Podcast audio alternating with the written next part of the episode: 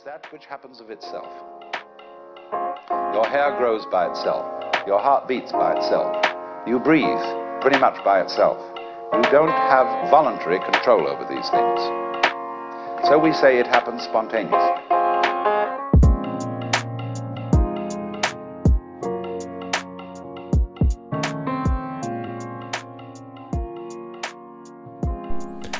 Hello，各位朋友，大家好，我是宝咖咖， 很开心又跟大家到了我们的宝咖咖乱谈五四三的时间。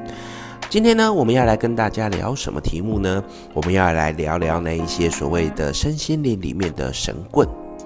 其实呢，在每一个行业里面，都有一些有问题的一些从业人员。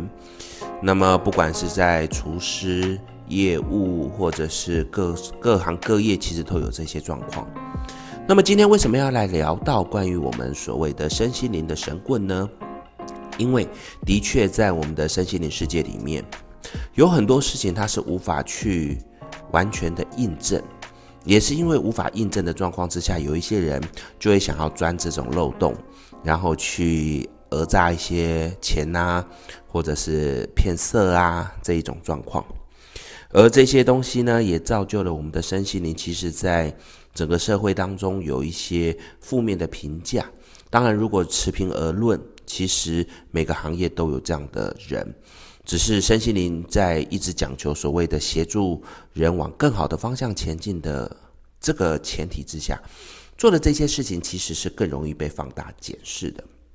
还有，其实，在社会中，当然还有很多人是对于身心灵是比较没有信任的。这样的情况就会让他们可以借机来发挥，说到身心灵就是一些诈骗集团的综合体。所以呢，今天我们要来跟大家聊聊关于身心灵神棍的这一些议题。如果你喜欢，也许你可以给我更多的意见，或者是你曾经有被欺骗过，也许你可以发文来告诉我。如果大家对于这个意见其实有一些呃不错的想法，也许未来我们还可以多开一些类似的主题，让大家来了解到身心灵里面这些神神棍到底在做什么事情。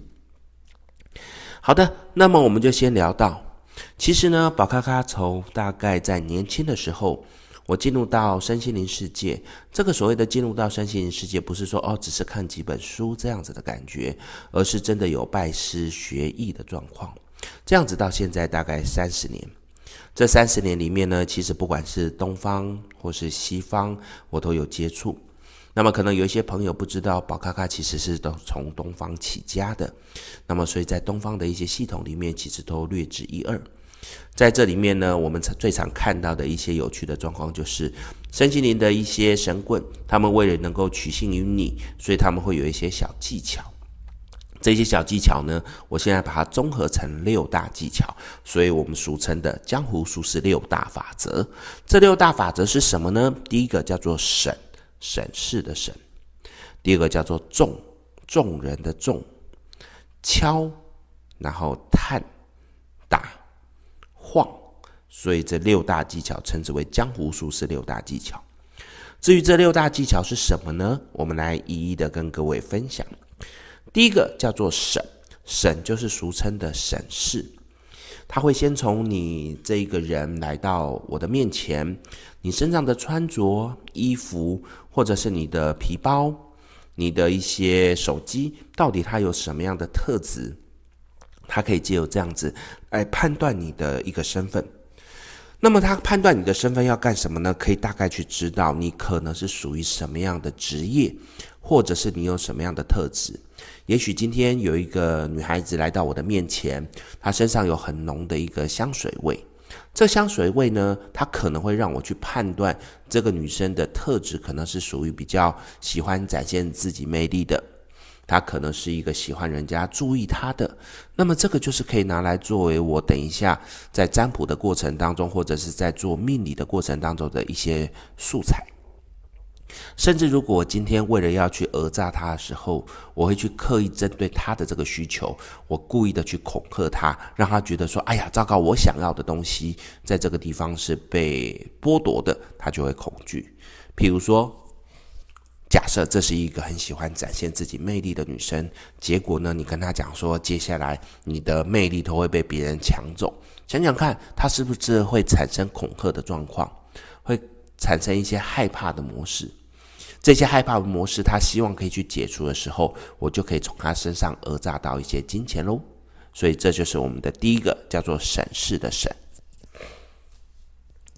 接下来我们看到第二个叫做重，重呢，俗称的桩脚，桩脚呢，它就是一个安排在你周围的人，通常呢，可能在你的面前或者是在你的周遭已经有这样子的人存在，这时候他会跟你讲说，诶，我跟你讲这个老师多厉害。这个老师有很多的才能，很多的技技术是可以去帮助你的，甚至这些装脚可能会在你面前说：“我跟你讲，我过去因为怎么样怎么样，所以有透过这个老师的协助而达到什么样的成就。”那么这一个呢，会让你先觉得就信了他一半。那么接下来老师在跟你讲什么的时候，因为你已经先被洗脑了，你就会觉得哇哦，这个老师一定很棒，所以你就会信了，信以为真。当然，你不要以为说这个只有一些呃没有知识的人才会去被骗的。其实现在网络上面这么发达，也是有一些技巧可以利用这种所谓的装脚的技巧来欺骗人。譬如说，你今天看到一个老师，他的这个评价非常的高，比如不管是在 Facebook 或者是一些其他的评价上面会有五颗星，哇，这个老师好棒，每一个都是五颗星，都说老师好棒。可是你有没有想过，也许这些人在说五颗星，是因为这个老师有给一些优惠。譬如说，今天你来找我占卜，你给我五颗星，我可以减免你一半的钱。那么，如果你是一个个案，假设这个老师没有太糟，那你为了省这个钱，你也觉得说给这个五颗星没有什么不好的，你可能就会给他了。或者是说，也许你在这边呃打打卡，或者是按赞，我会给你一些。送一些礼物，那么很多人在贪小便宜的状况之下，其实就会愿意做这个动作。想想看，这个动作在外面的餐饮界也是常常有啊，譬如说打卡送肉盘啊，打卡送小礼物。其实这些小技巧在我们的身心灵界也常常会有。其实也曾经有人问过宝咖咖说：“你的评价其实没有那么多，好像只有几十个，你怎么不考虑用这个方式？”对我来讲，你要做这个方法太简单。我牺牲少少的广告费，或者是买一些小礼物，或者是像宝咖咖现在有在出的这个魔法蜡烛，你可以拿来做呃送的这个动作，就可以把你的评价拉上去。可是这真的是我们个案的评价吗？我觉得这不一定。我不喜欢去骗人，所以我觉得这个东西我不想要拿来用。当然不反对其他的老师拿来用，只是如果你是用这样子来骗取你的这个五星暗赞，我觉得这真的是可惜。所以你们不要去看到所谓的一个老师他的这个暗赞数很多，他的五颗星很多，就觉得这个老师可能是一个很厉害的人。其实如果你仔细去观察，你会发现有一些人在留言的时候是说：“哦，暗赞有。”便宜多少钱？所以按赞。当这个讯息出现的时候，我就会提醒你，对于这些所谓的老师，他们的按赞数，你可能就要稍微考量了，因为这也是重的一个技巧。当然，还有别的老师更厉害喽。宝咖咖也曾经遇到过，他的粉丝团上面一天到晚都会有很多截图，那这些截图呢，就是会去讲到说，诶，某人说老师你好棒。你的这个占卜非常的准，所以呢，怎么样怎么样的状况？这些老师呢，在截图的时候，当然为了保护个人隐私，就会把他的人名或者是把他的图像马赛克。这看起来好像没有什么不对啊。但宝咖咖曾经遇到一个也是知名的老师，那么他也做了一个这样的动作，只是他的做法，就我后面的推算，应该是我现在呢自己创一个账号。那这个账号呢，跟这个账号跟我的这个原本的账号对聊，在对聊的状况之下呢，我再把它截图起来。那接下来我再把我的这个账号换个图，然后呢，文字的说法再叙述不一样的方式，所谓的这一个马赛克上面就可以看到它的图像是长得不太一样。那么就好像是另外一个人的这个留言。那宝咖咖是怎么发现他这里有问题的呢？因为他截图，譬如说这一个里面有讲到，老师你好厉害，我觉得没有你不行。这里面可能还有错字是一样的错字，结果在下一个留言上面又出现，老师我觉得你好厉害，我没有你我觉得不行，然后而且一样的错字，这代表什么呢？代表他可能截到同样的位置，那么它上面是用不一样的人哦，所以就会出现了这样子的问题。所以宝咖咖在看这些东西的时候，只能够笑一笑，就说：那愿意相信的人，当然会愿意相信，就会去呃去找这个老师。我也觉得没有不好，因为就代表这个老师他有客人上门了。可是呢，很遗憾的是，常常宝咖咖的手边会出现了一些其他老师那边在流过来的个案。这些个案呢，在占卜的过程当中，因为宝咖咖会去看他的一些呃，包含切牌啊、提问的一些技巧。当我发现这一个人可能有有经历过其他的老师占卜的时候，会闲聊，闲聊的时候所得到的一些评价，似乎都是让我觉得比较遗憾的状况。可能某些在线上做大众占卜很厉害的老师，那么结果在占卜上面其实状况是不好的。那么这一些个案。因为他的大众占卜很有觉得很棒，然后去找他，结果后来去占卜却发现一点都不行。当然，大众占卜为什么会准的这件事情，在我上一集里面有跟各位聊过，有兴趣的朋友可以去看一下关于大众占卜这件事情。而在这里面呢，这一些老师因为在占卜的过程当中准确度不够高，所以这些个案就流到宝咖咖这边来。我所听到的那一些讯息，都是让人家觉得很讶异的，甚至会觉得这些老师连基本的功力都没有。那当然就利用一些这样子的，呃，所谓的重的技巧，或者是用了一些大众占卜的技巧来。欺骗个案，让个案去花一些比较高额的金钱，那我觉得这是很可惜的事情。好，那么这个就是我们的重。接下来我们聊到的是第三个，叫做敲敲，俗称的旁敲侧击。他在跟客人聊天的过程当中，先有目的的把你想要收集的资料先收集好。那么这一些像是一些。个人所需要的讯息，或者是他自己本身的一些状况，可能在很多的聊天过程当中，呃，不小心的被流露出来。当我们的占卜师把它收集起来之后，结果在后面的占卜里面说出来的时候，个案可能因为忘记了，他反而吓到，吓到什么呢？哎，老师你怎么知道这件事情？这时候这个老师可能就可以装模作样的说，哦，因为从牌面可以看到，或者是哦，我通灵所以看到。这样的状况的确会造成我们的个案觉得这个老师很厉害，于是他就会被骗。所以其实敲这个动作，旁敲侧击，它是一个很多神棍老师呢可能在呃使用他的这些技巧时候会使用的。所以各位小心在聊天的过程当中有一些资讯，如果你想要测这个老师准不准，尽量不要太过于开放式的去叙述。以免自己也在不知不觉之内把一些讯息透露出去，结果到后面反而被自己的讯息所骗，以为这个老师很厉害。再来跟敲很像的一个技巧叫做探，探呢就是试探的意思。他在占卜的之前跟客人聊天的过程当中，他会先去试探说，其实你对这件事情你想要的方向。譬如说，这个人他其实，在爱情当中，他想要的是可以有一段稳定的爱情。于是，我们的占卜师已经先收集到这个资料。等一下呢，在占卜的过程当中，如果我为了要赚钱，我一定会想办法说出一些跟他原本期待不同的方式。这种不同的方式，就是我们等一下聊到的打，也是赚钱的重要的一个因素。打，但是我们先回到我们的探。在这个过程当中，如果个案对于这件事情他的期待，占卜师为了让他可以幸福，我想他一开始的这个技巧是先不会用打，他应该在探的过程当中知道你有希望往什么方向走，于是我先去鼓励你，让你知道说，诶，对，我真的有这个方向的潜能资质，让这个个案觉得哦，我相信这个老师，因为这个老师说的跟我想的一模一样。好的，那么。一模一样的状况之下呢，我们就要准备开始赚钱喽。这些神棍老师准备要赚钱，他就要用打，打就是俗称的故意用一些被占卜者恐惧的话术，让被占卜者产生恐惧感。在这个过程当中，因为他害怕了，如果前面又用了那几个技巧，让个案是相信我们的这些占卜师的时候，那么我就在打的过程当中可以好好的痛宰他一顿。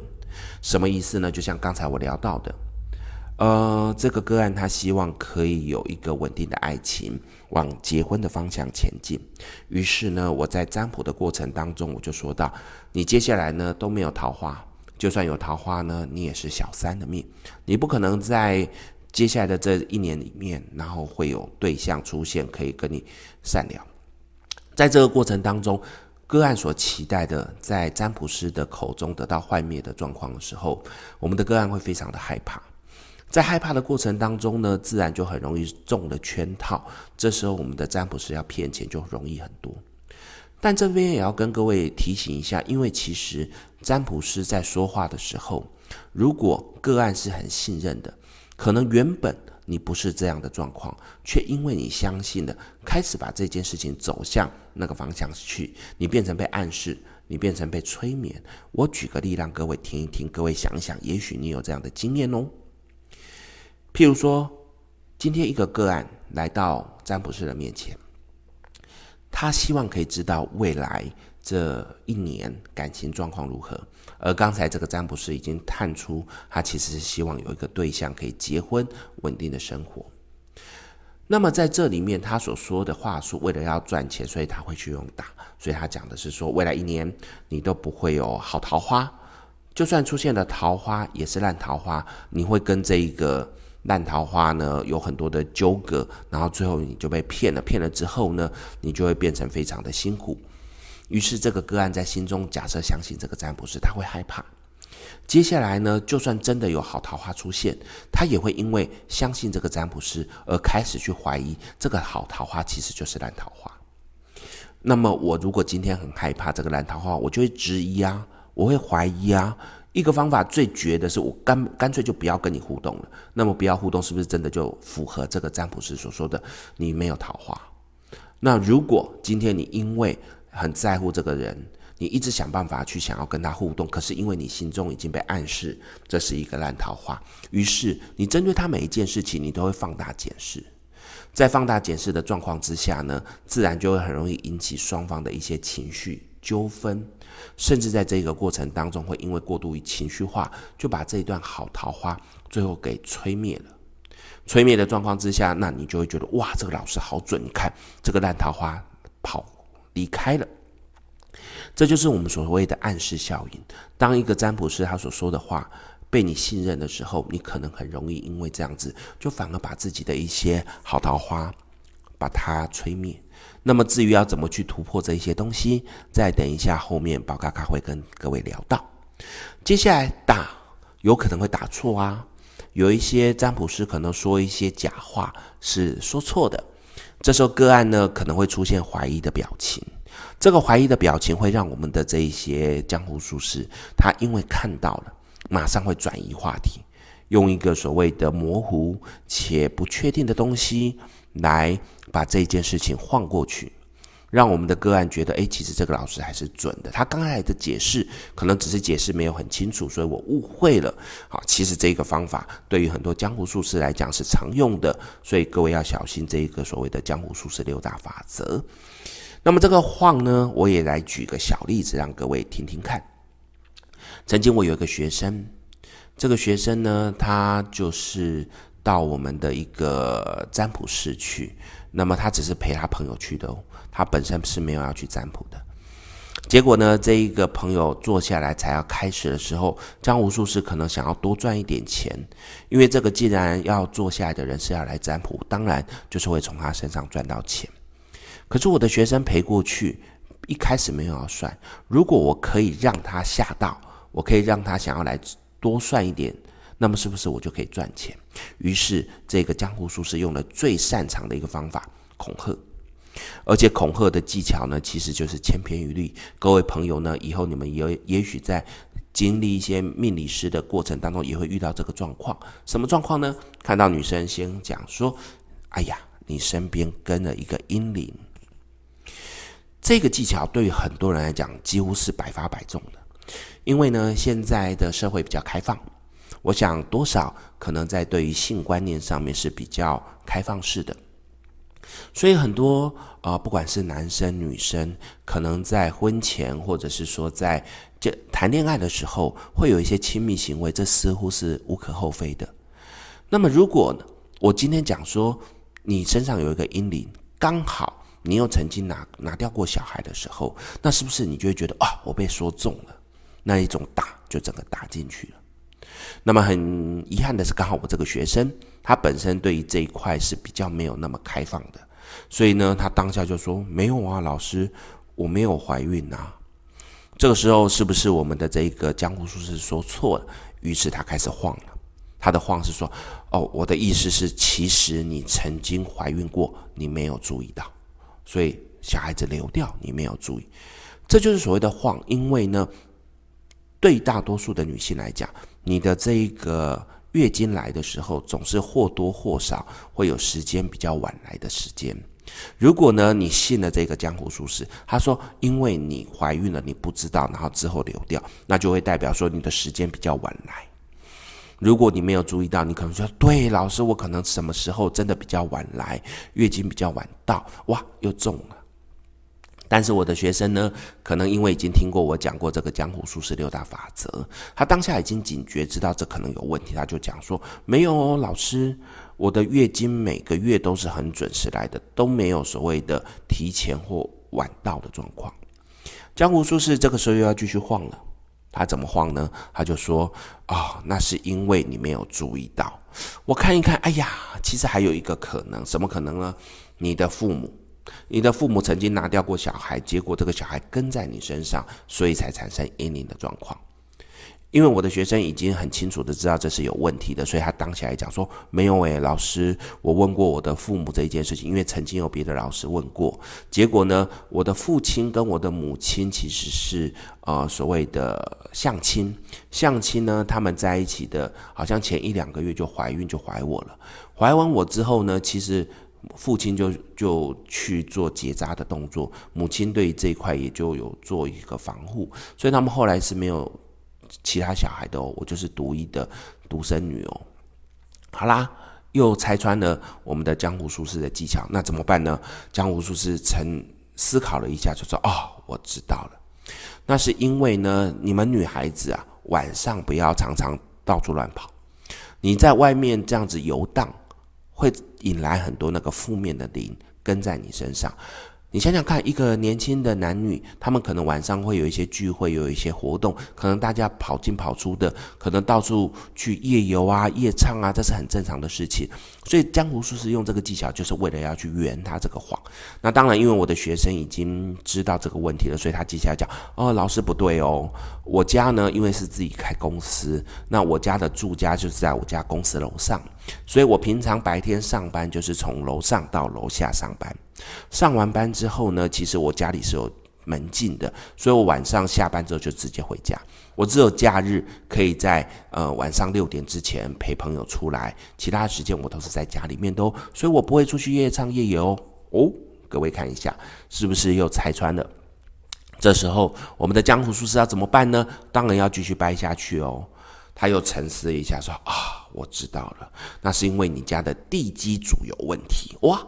连地基组都拉出来讲了，所以你家的地基组啊，因为怎么样？我的学生更好笑了，他发发出大绝大绝招，说：“老师啊，你知不知道有一位叫做宝卡卡老师？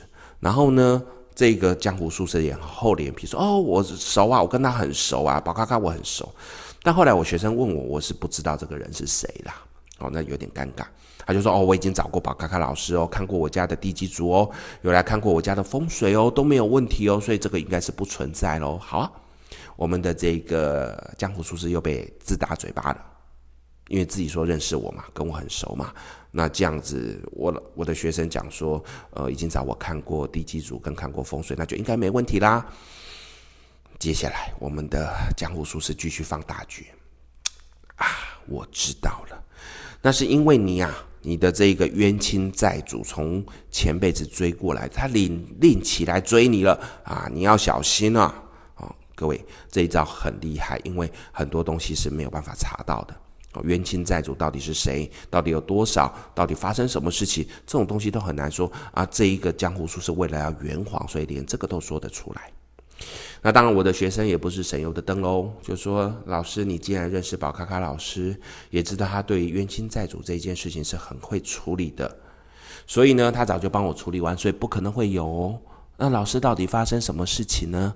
好，这个江湖术士呢，被激到受不了了，他也没有办法再圆谎，没有办法再晃过去了，所以最后恼羞成怒。好了好了，我跟你没有缘分呐。反正啊，你就是会一定出事的啦，你一定会出事哦。这时候恐吓又来喽，你一定会出事啦。接下来这一年，你看啊，你一定会出事，你一定会摔伤、跌伤，你到时候你再来找我，我就要多收你的钱了。我们的这个狐狸尾巴露出来，想想看，谁不会摔伤，谁不会扭伤？有的时候不小心割伤一下，有时候出了一些状况，这都是理所当然的。可是如果你信他。在你受伤的时候，你就会突然想起这件事情，说啊，对，这个老师说过，我接下来会有这些劫，那么你就会被骗。所以这就是一个很粗略的一个技巧手法，要跟各位讲。所以这个就是我们的江湖术士六大法则，各位要稍微注意一下。至于要怎么去识破他的伎俩，其实很简单。其实记得事情没有绝对。尤其在我们的一些身心灵里面，很多事情都只是预测可能，而不是绝对。那我会很鼓励各位相信自己，会比去看那些老师给你的答案来得重要。如果你过度的依赖这些老师，你的生命其实是被他掌控住，这样子其实是很糟的。在这个过程当中，我会觉得你尽信这一些命理，不如不要去碰这些命理。毕竟呢，人生是自己在过的。你什么事情都交托给我们的命理的话，其实那干脆你的生命都交给他去过就好了，那意义是不大的。而且你太迷，反而可能会陷入到江湖术士的一些圈套里面，反而就很容易被骗。再来，我们可以去想到的是，占卜师或者是命理师，如果说出一些让你很震惊的状况的时候，先别急着害怕，先去思考能不能靠自己的能力去改善。如果不行，最糟的状况会如何？其实想清楚之后，很多事情就没有那么恐怖啊。有人跟你讲说，你接下来会跟你的男朋友分手，你们之间呢就会出现很大的伤害，你会因此而自杀。哇，好可怕！想一想，要不要自杀这件事情是由我决定的。分手，分手不过是一个不爱我的人离开我而已，那没有那么恐怖啊。有一些人因为这样子，结果到最后怎么样？把身上的家产全部散尽，然后还甚至被骗财骗色，这都是很可惜的事情。所以想想看，如果这个老师跟你讲的状况是很严重的，那最糟会怎么样？想清楚有没有其他的方法可以去解决，把它解决了，其实就不会被中到这个圈套。再来，你要去了解每一个占卜或算命的特质，不要因为不了解就觉得这一个东西，呃，是可能这样子的。我举例，通常来讲，在占卜系统，就是我们聊到的塔罗牌、卢恩、易经卜卦这些东西，都是因为抓短期的资讯，所以最远大概到一年已经是极限。大多数我们都会希望算半年的时间就好。如果今天有一个老师跟你讲说，你十年哦，用塔罗牌用十年算哦，你十年之内呢都不会有桃花，你都会怎么样怎么样怎样？第一个动作先翻桌，为什么？这是骗子！不要去跟我讲说什么塔罗牌可以算到五年、十年的东西，那都是太不可信了。我从事塔罗占卜至少已经快二十年，很多这样子的诈骗的老师在外面这样把人家唬得一愣一愣的。去跟人家讲说什么？从塔罗牌当中可以看出来，你接下来十年都不会有桃花，就算有桃花，就是一个烂桃花的状况。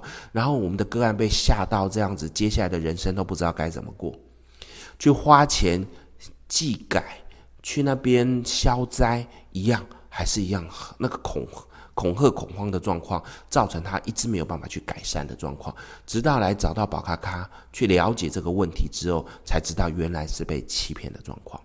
甚至还有人直接用塔罗牌算出来说，你现在吼就就死定了啦，接下来这一年你就好好的过生活啦，因为呢，你就是有一个关卡就过不去了，就一定会死啦。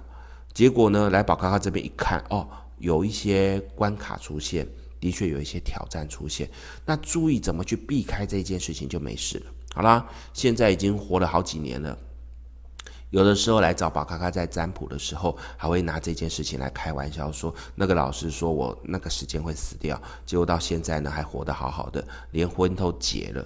那那个占卜师呢？诶，现在还在台面上。至于是谁，宝咖咖不方便说，因为毕竟这些东西，我觉得我还是不要去拆穿人家的西洋镜比较好。所以呢，其实去了解这些特质，去了解这些状况，可能对你来讲是很有帮助的。这边宝咖咖再来教各位一些小技巧，怎么样可以去分辨真假？尤其对于通灵人士这一块，我觉得其实真的是有通灵人士存在，只是有很多是假的。那你要怎么去分辨？其实有一些小技巧教给各位。如果今天他跟你讲他是通灵人士，第一个先不要说话，听他怎么说。把你的表情冷漠住，把你的表情不要装出，不要去表现出任何的喜怒哀乐，就让他去讲，他可以讲出你所有的东西，那才是准的。还有记得哦，连出生年月日都不要给，为什么？因为有一些人可以直接从出生年月日算出你的一些状况，那当然就不准啦，那就不是通灵了。我这边强调的是通灵哦。如果你一般找到占卜师、命理师，那本来就是要提供资料的，那是正常的。如果今天有人跟你讲我是通灵师，你不用给他所有的资料，他就可以看得到。会要你资料的人，通常他其实不太算是通灵师，他都只是一个想要用你的这个生辰八字算一些东西来算出让你觉得很准的东西。所以第一个，如果遇到自称是通灵师的人，不用说话，让他说看是否正确。再来，如果他跟你讲说这件事情只有他可以处理，别人不能处理，而且呢，在这个地方他跟你讲一定要多少钱，中间也许会给你一些折扣、杀必死一些东西，但是他就是强调只有他才可以处理的时候，你可能要考虑一下，因为世界上真的有能力的人很多，宝咖咖认为比宝咖咖强的人太多，所以有时候遇到一些状况，我会鼓励我的个案去找其他的老师，原因是因为第一个可能我真的也在忙，没有办法。